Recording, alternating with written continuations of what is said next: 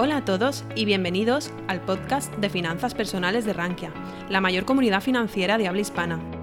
En este podcast escucharás las mejores charlas, conferencias y webinars impartidos en nuestra comunidad. No olvides suscribirte a nuestras plataformas para estar al tanto de todo nuestro contenido. Hola, buenas tardes. Bueno, en primer lugar, gracias a Enrique y a, Rankia y a Forinvest por la invitación. Ahorrar a largo plazo lo pensamos y dices, bueno, esto nos suena como lejano, ¿no? Y si lo pensamos, eh, no es algo raro porque las personas tenemos un sesgo que se llama el sesgo del presente, donde eh, priorizamos eh, algo que nos gratifique de forma inmediata, algo que nos pueda gratificar en el futuro, ¿no? Entonces, sabemos que tenemos que ahorrar, pero a veces decimos, pues lo dejamos para la semana que viene o para el mes que viene, ¿no? Uno de los aspectos que yo considero para empezar a ahorrar es marcarnos un objetivo. Un objetivo como puede ser pues, tener un fondo de reserva dentro de unos años o un objetivo que tendremos todos en, nuestra etapa vital, en el ciclo de vida de las personas, que es el ahorro para la jubilación. ¿no? Tendremos una etapa muy diferencial en nuestra vida, que es la jubilación. Y me podría preguntar, ¿cuánto puedo cobrar cuando me jubile? ¿no? Y de ahí, pues algunas reflexiones.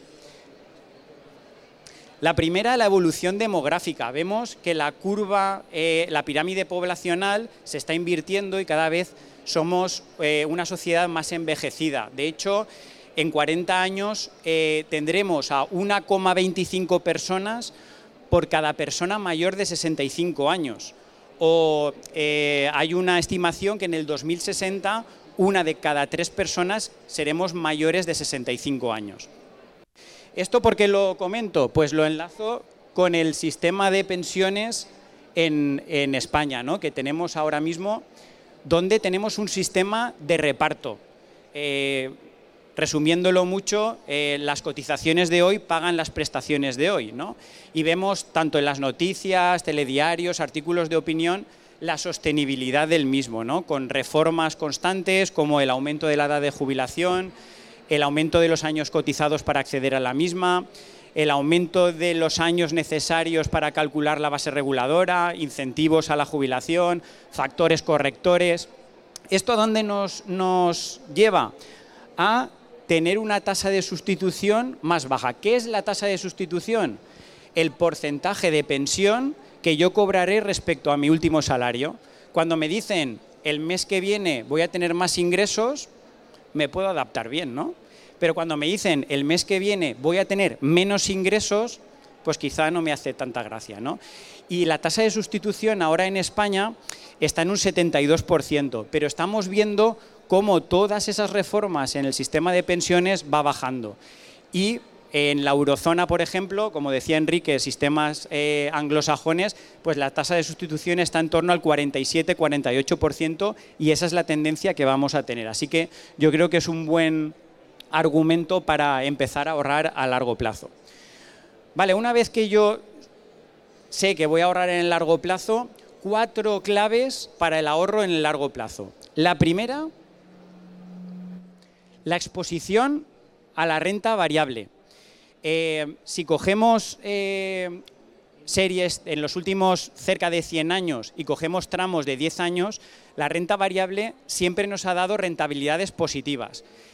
Y de hecho es el activo con mayor retorno que pueda tener comparado, comparativamente, en cualquier, eh, comparativamente con cualquier otro activo, es la renta variable de lejos siempre hablando en el ahorro plazo. Tendremos casos puntuales, como podemos tener ahora, donde los tipos de interés están subiendo y podemos tener soluciones o productos que nos den un retorno bueno sin asumir tanto riesgo. Pero en el largo plazo, que es lo que estamos hablando, la renta variable es el activo con mayor retorno.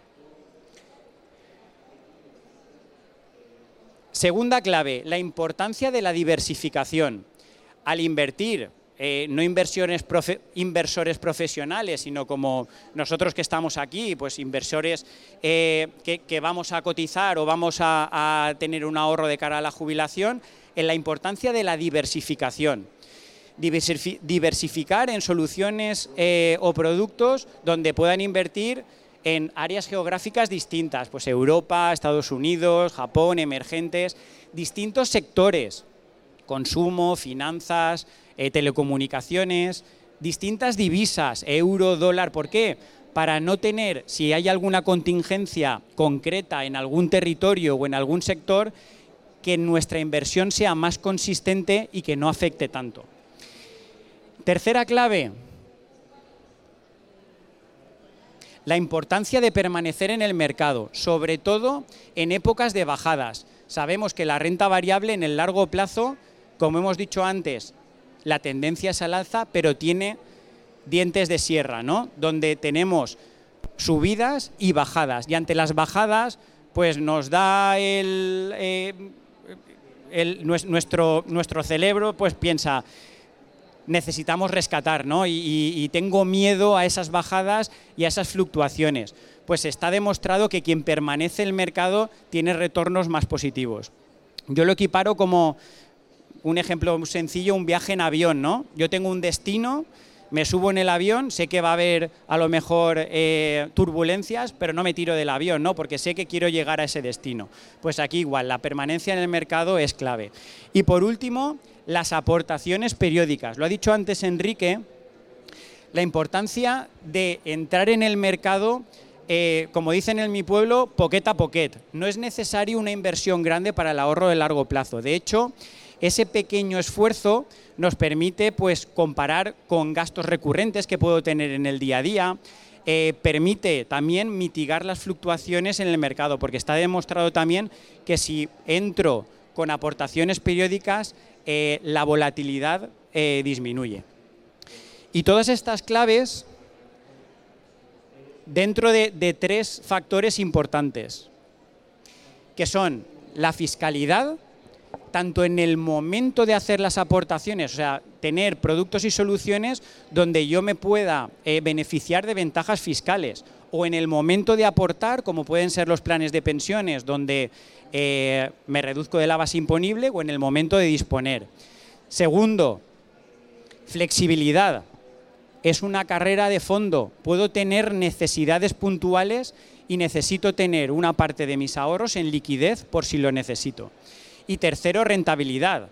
Ver productos que me den retorno, dejar actuar al tipo de interés compuesto en el largo plazo que me va a dar muchos, muchas alegrías, pero tener eh, e invertir en productos que vea yo que me dan retorno. Esto englobado siempre en ah, las inversiones socialmente responsables. Y yo añadiría un cuarto, que no lo he puesto aquí, que quizá es la protección. Y yo considero que, que todo eh, ahorro a largo plazo y todo asesoramiento debe tener una parte de protección. ¿Por qué? Porque en el largo plazo yo puedo tener también riesgos personales, ¿no? Y que me impidan eh, tener ese ahorro o truncarme ese ahorro a largo plazo, como puede ser, por ejemplo, una invalidez, ¿no? El concepto de hucha llena. Yo tengo una hucha que le voy poniendo moneditas, que es el ahorro a largo plazo, pero si me pasa algo y se trunca esa posibilidad de seguir ahorrando, que esa hucha desde el minuto cero se llene y que tenga ese dinero. Y para acabar, eh, acabo con una definición que me gustó mucho, que le oí hace poco a un ponente del ahorro a largo plazo, que decía que el ahorro a largo plazo es un pequeño esfuerzo hoy por tener una mejora en el día de mañana. Muchas gracias.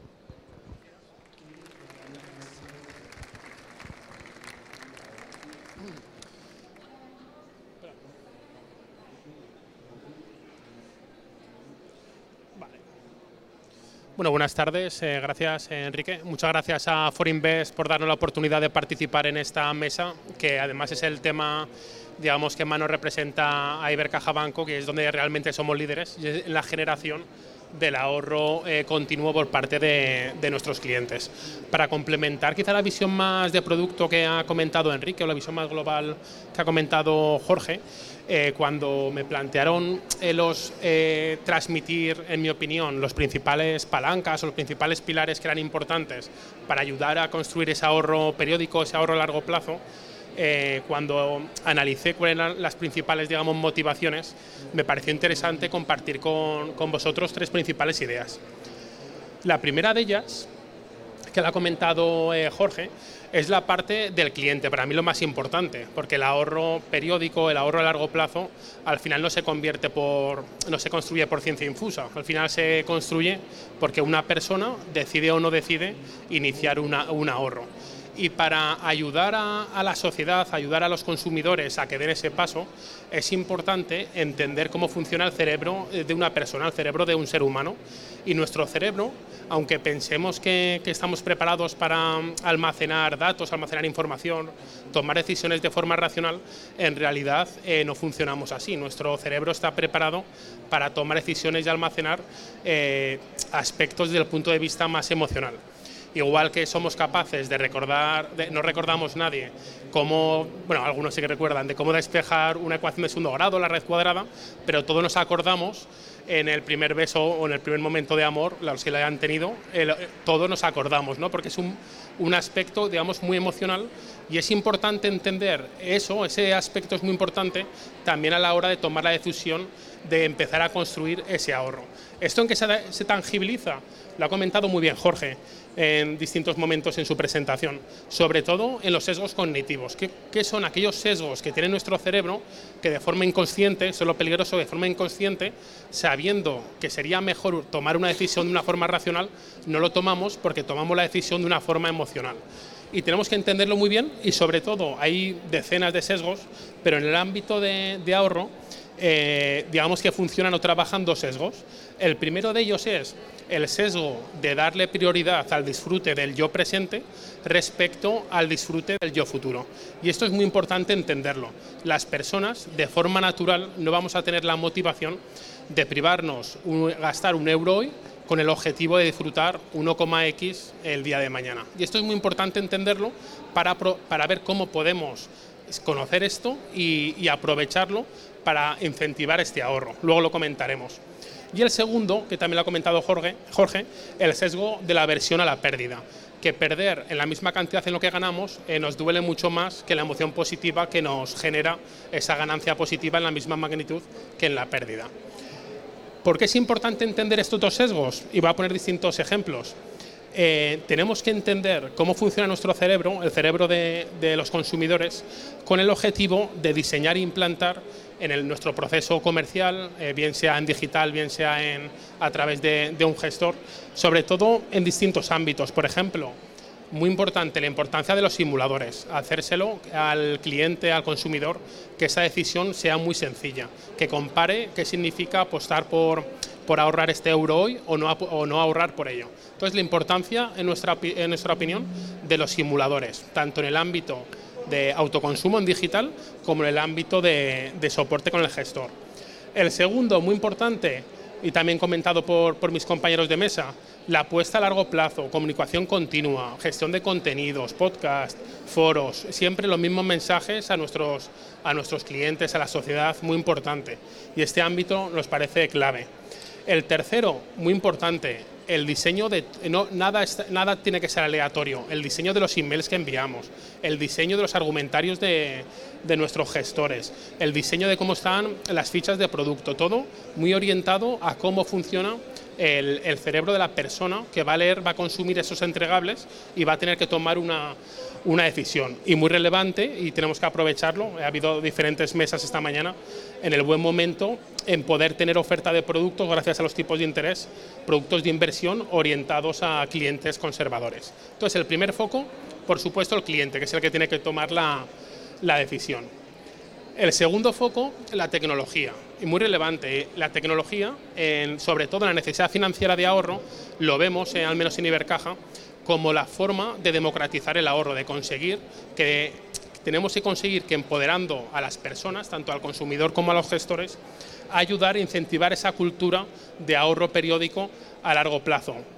Y muy importante, la tecnología te permite para cada uno de los clientes, para cada uno de los segmentos, incentivar el ahorro para esas metas más alineados con, con, sus necesidades. Algunos ejemplos, temas, lo ha comentado también no Enrique o, o Jorge, tema de sistema de metas y reglas automáticas de ahorro, poco a poco, para el segmento más joven, digital, para productos sin ningún tipo de riesgo, que sean liquidez, pero con mucha liquidez, pero que poco a poco el cliente joven vea que de forma sencilla, fácil, eh, eh, gamificada, pueda construir ese ahorro a largo plazo. Temas muy concretos, orientados a metas concretas. A una persona joven que ya está pensando en la adquisición de una vivienda, pues lo mismo, no, no en el momento de la adquisición, 5, 6, 7 años antes, darle productos alineados con, con su necesidad, pero que en el fondo es lo mismo, alinearlo a ese ahorro periódico u otro tipo de segmentos, pues ya más, podríamos decir, más senior con otras necesidades, muy orientados a, simuladores. Distintos momentos. Es mejor empezar eh, hoy un ahorro periódico, eh, eh, cómo compara con la inflación, cómo vas a, por ejemplo, la decisión de amortizar una hipoteca o seguir ahorrando. Distintos momentos que consideramos que son relevantes de dárselo muy fácil a los, a los clientes. Y luego, por último, cliente, tecnología. Y por último, el ámbito de la sostenibilidad. Aquí para dar una visión diferente, esta mañana, por ejemplo, mi compañero Paco eh, ha puesto mucho foco en, donde está viendo más foco en el ámbito regulatorio, en el, ámbito de sostenibilidad eh, ambiental, el tema de MIFID verde, que por sí solo sí que es muy interesante para poder atraer a unos segmentos más jóvenes, que es cierto que cada vez ponen más foco en el ámbito de sostenibilidad, pero en los criterios ASG, sobre todo me parece también muy relevante, ya no solo en el tema medioambiental, que es donde se está poniendo más foco, en la S, ¿no? en la dimensión social, y cómo en el sector financiero también podemos incentivar esos criterios sociales para a través del incentivo de ahorro a, largo plazo. Algunos ejemplos, un tema, por ejemplo, educación financiera, de, de cómo a través del sector financiero podemos, lo que decíamos antes, llegar contenidos de interés a la sociedad y también muy interesante en promociones de planes de empleo, aprovechando las nuevas oportunidades de la legislación, tanto para pymes, empresas y, autónomos, consiguiendo ese círculo virtuoso entre las ventajas del trabajador y las ventajas para, la empresa. Entonces, resumiendo y como conclusión, en mi opinión, más allá del ámbito más, digamos, más financiero de, de la conveniencia del ahorro a largo plazo desde el punto de vista del producto, tres ejes que en mi opinión son fundamentales. Entender muy bien qué motivaciones tiene el cliente para empezar a ahorrar, eh, la ventaja que nos da la tecnología para democratizarlo y por último la ventaja eh, que tenemos o la palanca que tenemos que aprovechar de incentivar el eje de la, sostenibilidad. Bueno, buenas tardes a todos. Gracias Enrique, gracias a Rankia también y, gracias a Forinvest por darnos la, la oportunidad y desde luego, eh, el ahorro a largo plazo, si alguien tiene experiencia en la gestión de los recursos a largo plazo y de los ahorros de los particulares, esa es Mafre. Mafre lleva, eh, este año cumplimos 90 años y, los más veteranos os acordaréis del puente hacia tu jubilación.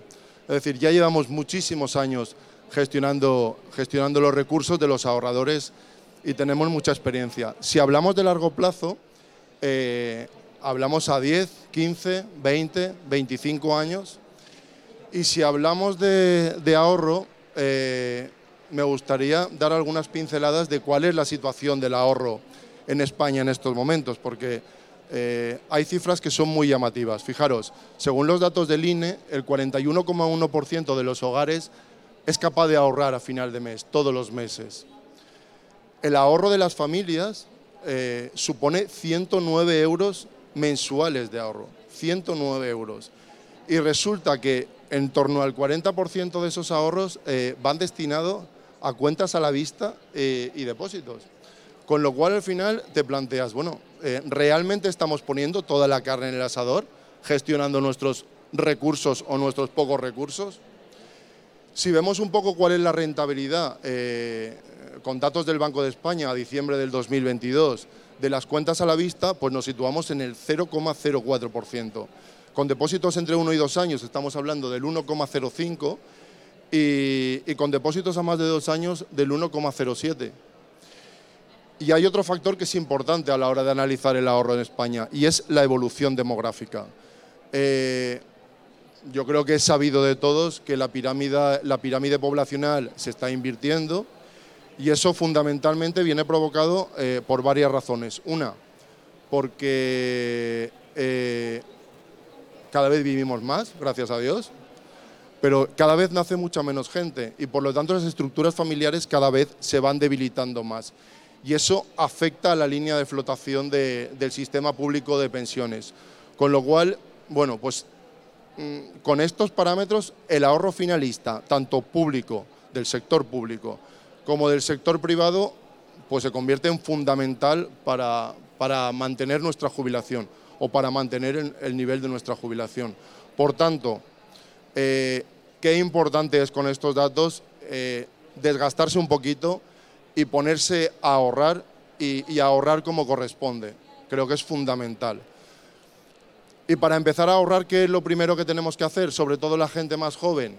Pues establecer unos objetivos. ¿Por qué ahorro? ¿Por qué quiero ahorrar?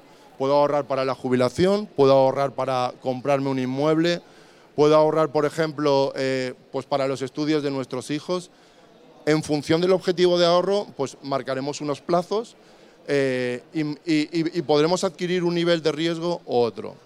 En cualquier caso, eh, lo fundamental, lo fundamental y el método que tenemos que utilizar para conseguir esos objetivos que nos hemos marcado, y lo decían muy bien mis compañeros, es el ahorro periódico. Al final, el ahorro periódico es la clave del ahorro a largo plazo y la clave del ahorro periódico es cuanto antes mejor. Cuanto antes empecemos a ahorrar, seremos capaces de constituir un capital eh, muchísimo mayor, ya que el crecimiento o la rentabilidad aporta muchísimo más crecimiento cuanto mayor es el horizonte temporal y desde luego con muchísimo menos esfuerzo. Esa es la clave, porque al final el ahorro periódico, si nos supone un esfuerzo mensual, pues resulta que vamos a tener un problema, porque eh, probablemente me van a surgir cosas más, más importantes y lo voy a dejar de lado. Por lo tanto, tiene que ser una cuantía que no sea muy grande y que me permita, sin desistir, eh, generar un ahorro en efecto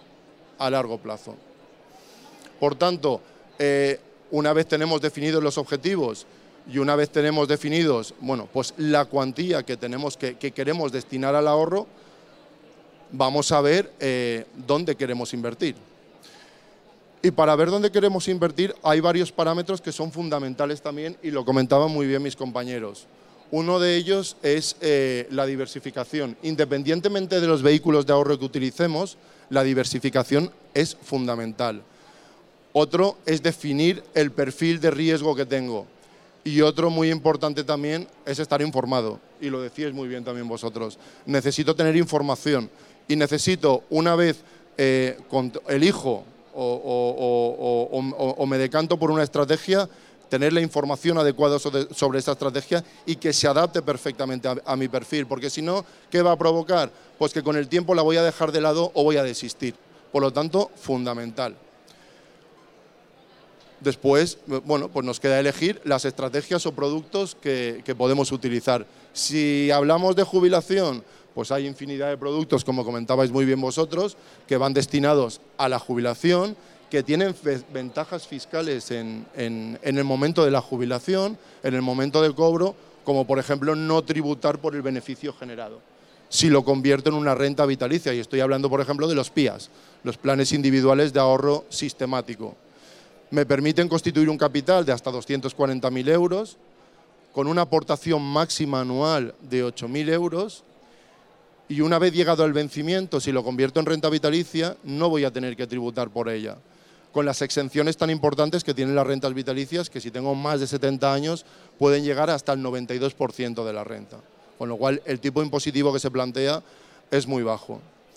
Eh, estrategias con ventajas fiscales, pues tenemos los PIAs, tenemos los SIALs también, que no hace falta convertir en renta vitalicia para gozar de un beneficio fiscal y no tributo por el beneficio generado a lo largo de la vida del producto.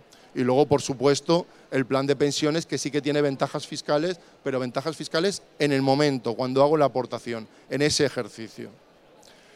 Si hablamos, por ejemplo, de otros objetivos eh, de ahorro, pues podemos utilizar otro tipo de productos o invertir directamente en estrategias de mercado, como por ejemplo valores o fondos de inversión. Por eso es tan importante el perfil de riesgo que nos van a permitir, pues bueno, quizás gozar de una mayor rentabilidad.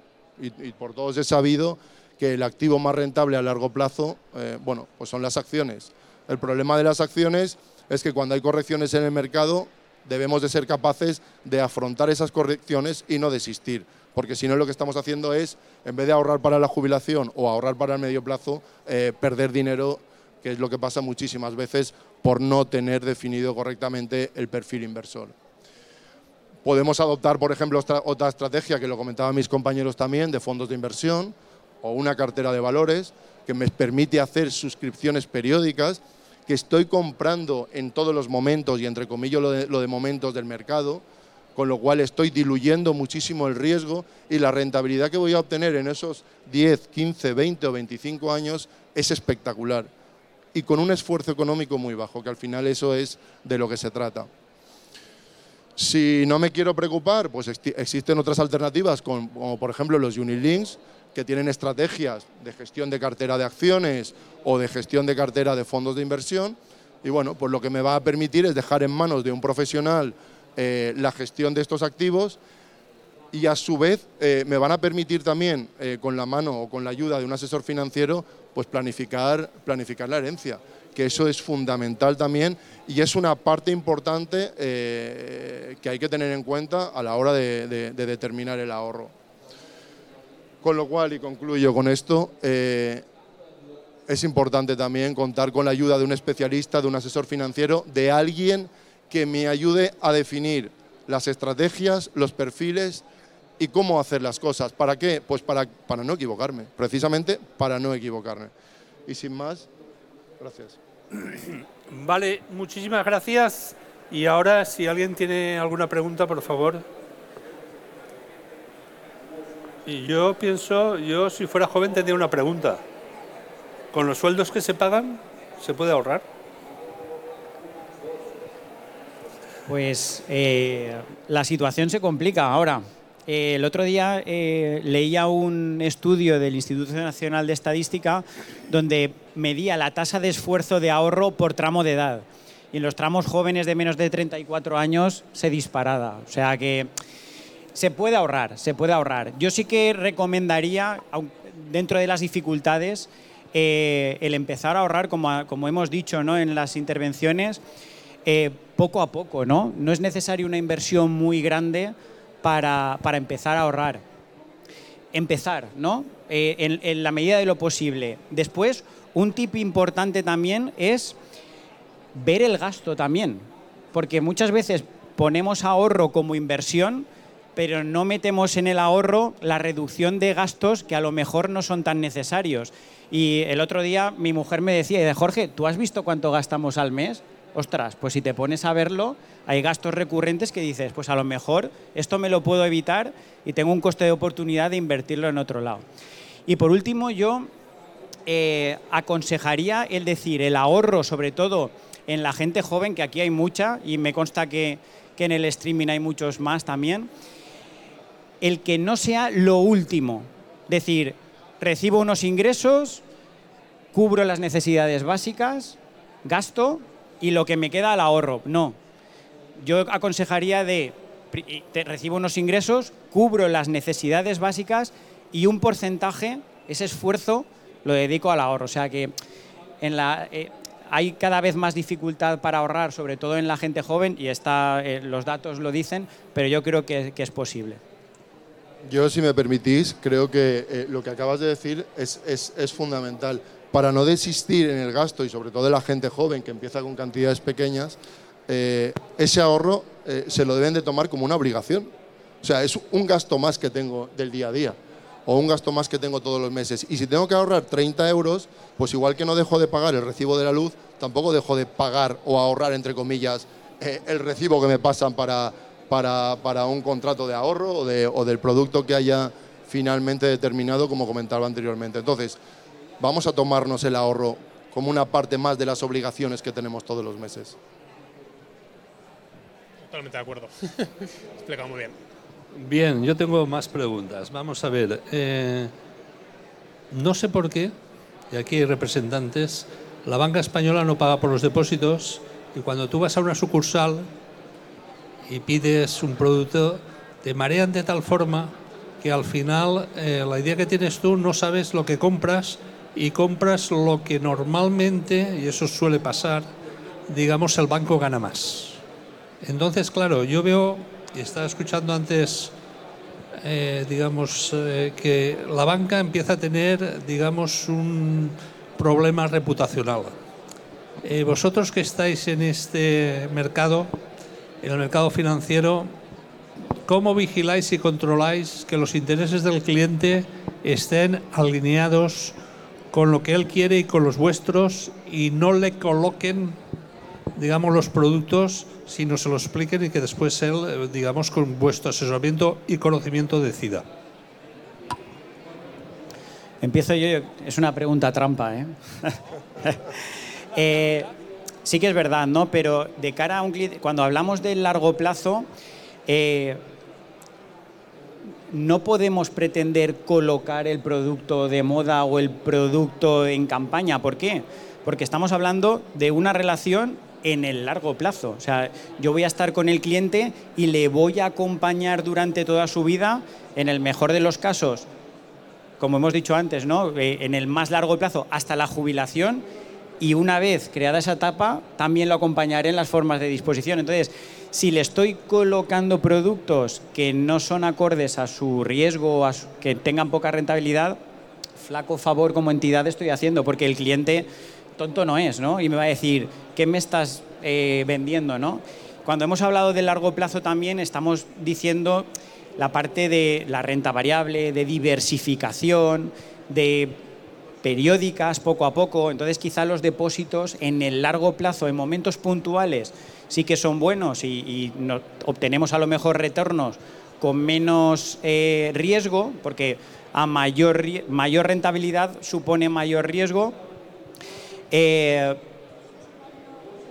todo eso el depósito en el largo plazo no lo cumple, ¿no? Entonces, eh, entendemos que para el ahorro a largo plazo pues existen soluciones como pueden ser seguros de ahorro, fondos de inversión, que reúnen todas esas características que hemos hablado durante la ponencia de rentabilidad, fiscalidad, protección y eh, diversificación porque ya te digo que estamos hablando del ahorro a largo plazo y sobre todo que es una relación que voy a tener yo con el cliente y que voy a acompañarle durante toda su vida. Entonces, flaco favor le haría si no le asesoro correctamente.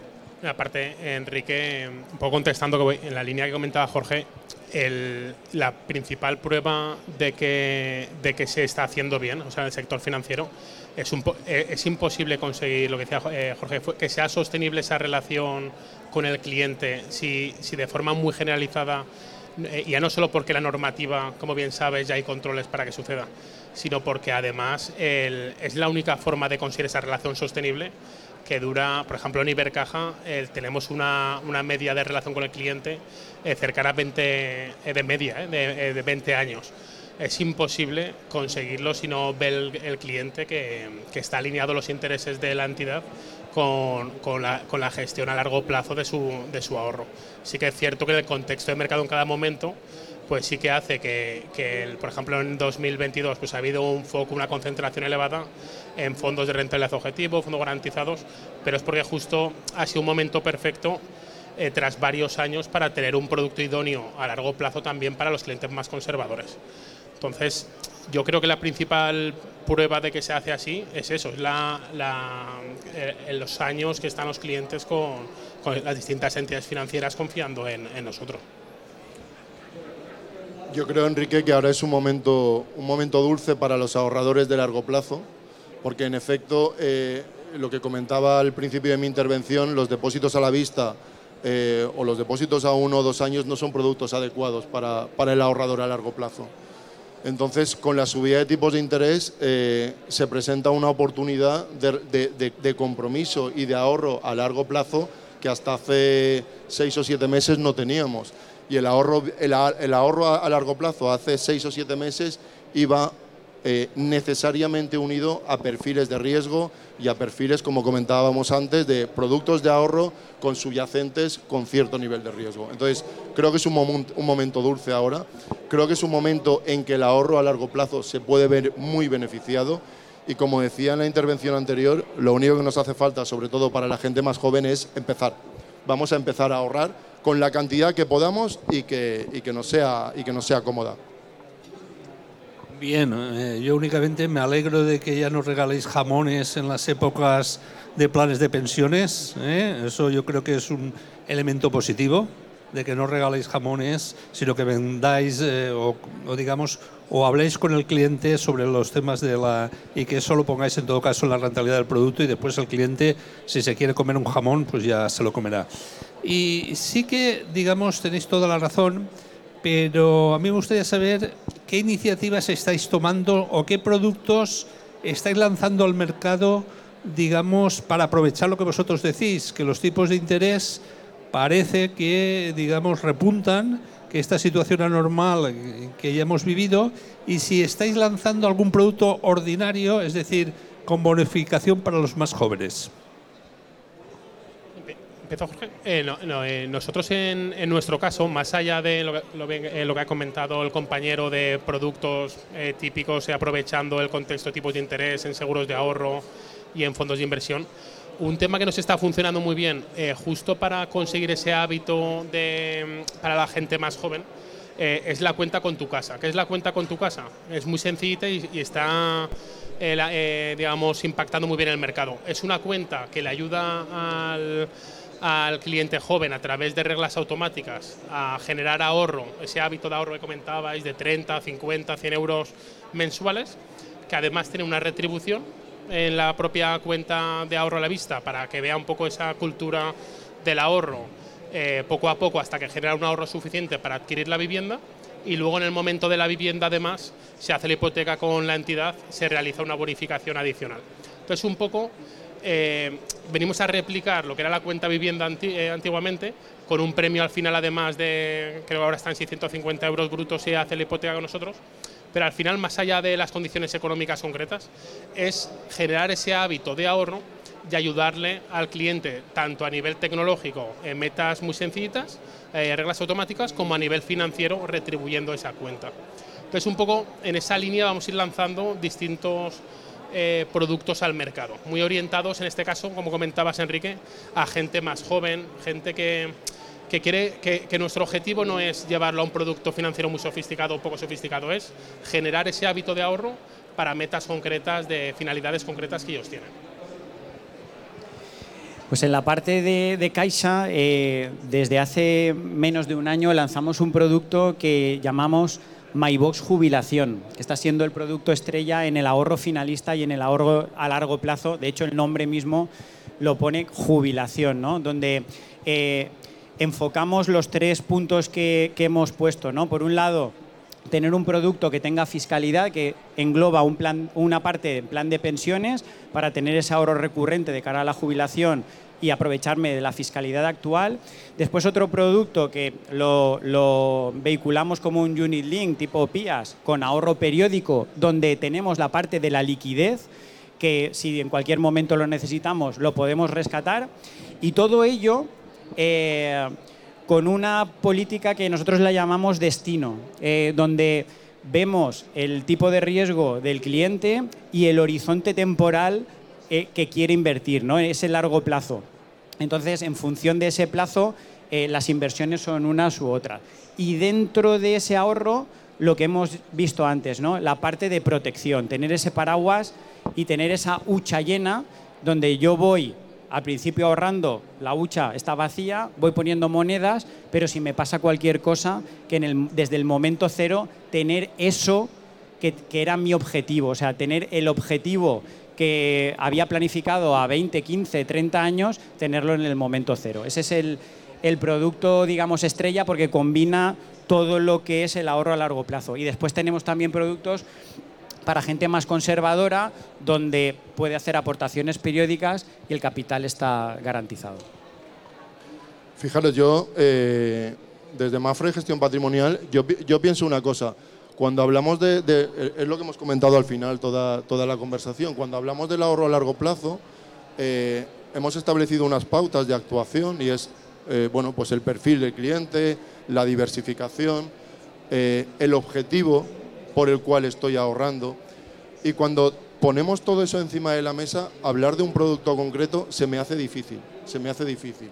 Entonces, yo sería más partidario, eh, pues, de lo que hemos dicho antes, de elegir una estrategia al final que se adapte perfectamente a mi perfil, bien sea conservador, bien sea arriesgado, bien sea el que sea, Y una parte muy importante también, y añadido a la estrategia que utilice de ahorro, es la parte de la protección. En efecto, eh, si cuando una persona es joven y, ha, iniciado una sistemática de ahorro en el producto que sea o en el que se adapte a su perfil, si tiene cualquier percance o cualquier imprevisto que le impida continuar generando ese ahorro, pues tener una parte de protección que eh, le ayude a constituir de forma inmediata el capital. Creo que vamos a fijarnos más en ese tipo de cosas y, creo que al final englobaremos todo, toda la charla y toda la conversación que hemos tenido hasta ahora, más que hablar a lo mejor de un producto en concreto, que los productos en concreto suelen ser productos de campaña que van enfocados a la propia entidad y en efecto no van tan enfocados al propio cliente.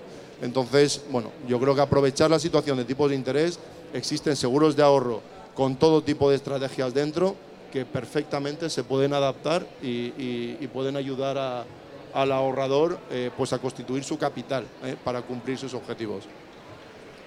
Bien, muchas gracias a los tres. Si no hay ninguna pregunta.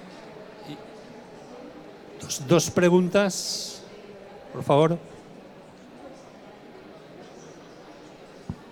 Y únicamente, mientras hace la pregunta, digamos, eh, sí que os incitaría a presionar a vuestras entidades a hacer productos sesgados por la edad y a los de menos de 25 años o 30 años que les cobrarais menos comisión de gestión y así incitaríamos también el ahorro. ¿eh?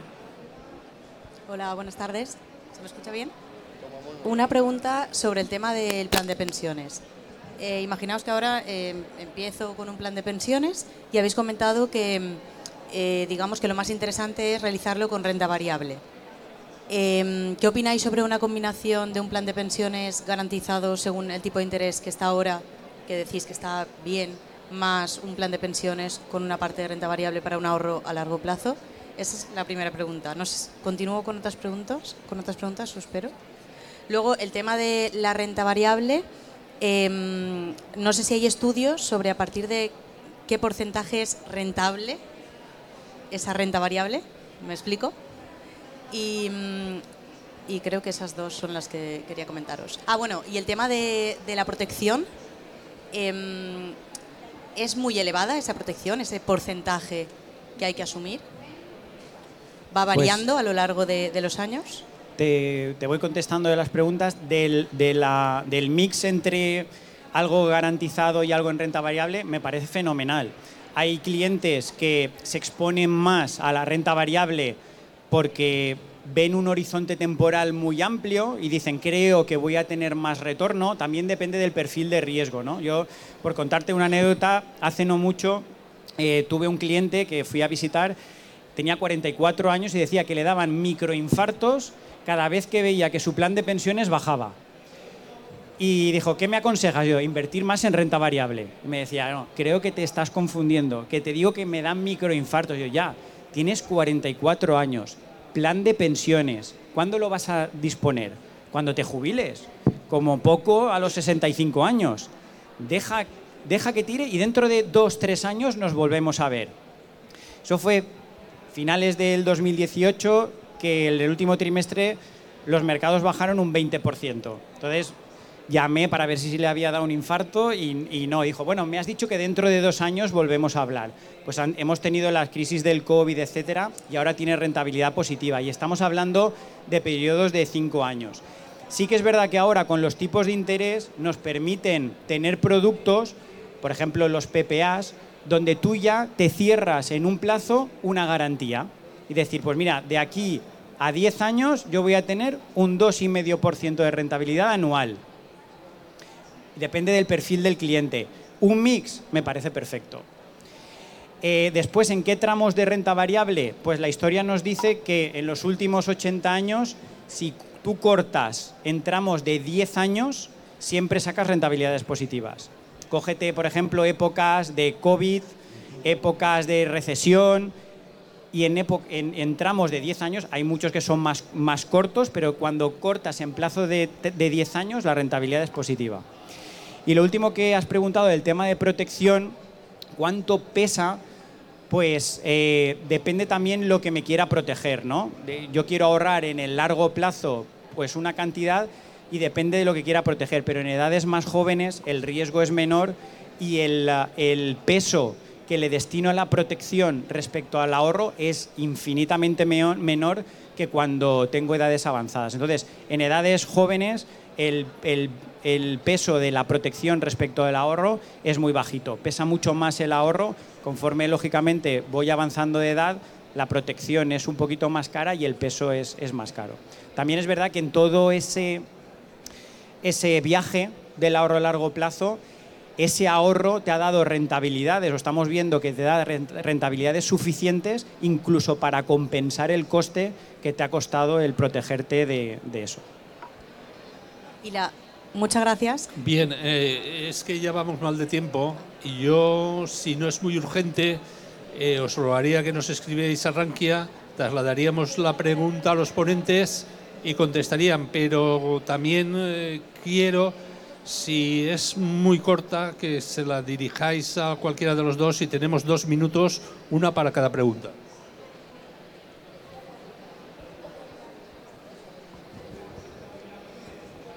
Dos minutos, ¿eh? Una para cada pregunta. yo quisiera preguntar si alguien de vosotros tiene fondos índices de Vanguard o de Amundi a precios muy bajos. Fondos índices. Alguien de vosotros que si dispone de esos fondos y que no sean cantidades importantes porque yo creo que Vanguard te pide 100.000 euros. Yo personalmente no. De hecho, eh, eh, comulgo con lo que he dicho. ¿no? Eh, yo personalmente prefiero en los productos de ahorro, de ahorro a largo plazo, que es lo que nos compete ahora, ¿no? quizá a lo mejor una inversión a corto o más especulativa sí, pero en los productos de a largo buscamos siempre tema diversificación, o sea, no en algo muy concreto, sino aunar varios fondos que... Bueno, eh, me, refiero a, varios fondos que en el conjunto tengan esa diversificación, pero en, un, en, ese fondo en concreto no es una cartera de fondos donde eh, tenga todas esas premisas que hemos hablado, ¿no? Diversificación geográfica, de consumo, etcétera, de perdón, de segmentos, de, divisa, etcétera. No, no, no en fondos en concretos, aunque estén muy diversificados, sino preferimos carteras de fondo y el peso en renta variable o en renta fija en función del destino que yo quiera, quiera tener y del horizonte temporal que quiera tener.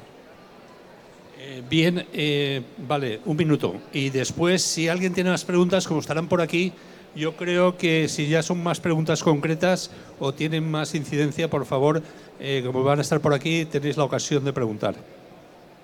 Bueno, es muy rápido sobre la hipoteca inversa, que no tiene que ver estrictamente con el tema, pero que tangencialmente puedes, pues, se puede buscar la autosuficiencia económica en el largo plazo. Hipoteca inversa, está hablando de la hipoteca inversa, sí. Bueno, muy rápido. Mayor ventaja, mayor desventaja, opinión personal. Y yo te lo voy a contestar. Depende del tipo de interés y la edad. Quiero decir, la hipoteca inversa normalmente eh, tiene ventajas para la gente mayor. También tienes que tener en cuenta lo que te dan en función de la hipoteca, tu esperanza de vida, tu salud. Y mis últimas noticias es que estaban pagando un 6% de, de descuento. Quiero decir, un 6% son tipos altos. De todas formas, todo depende de las circunstancias particulares de cada uno. Es algo que hay, en Ranking hay cinco artículos sobre el ahorro de los españoles está en la vivienda.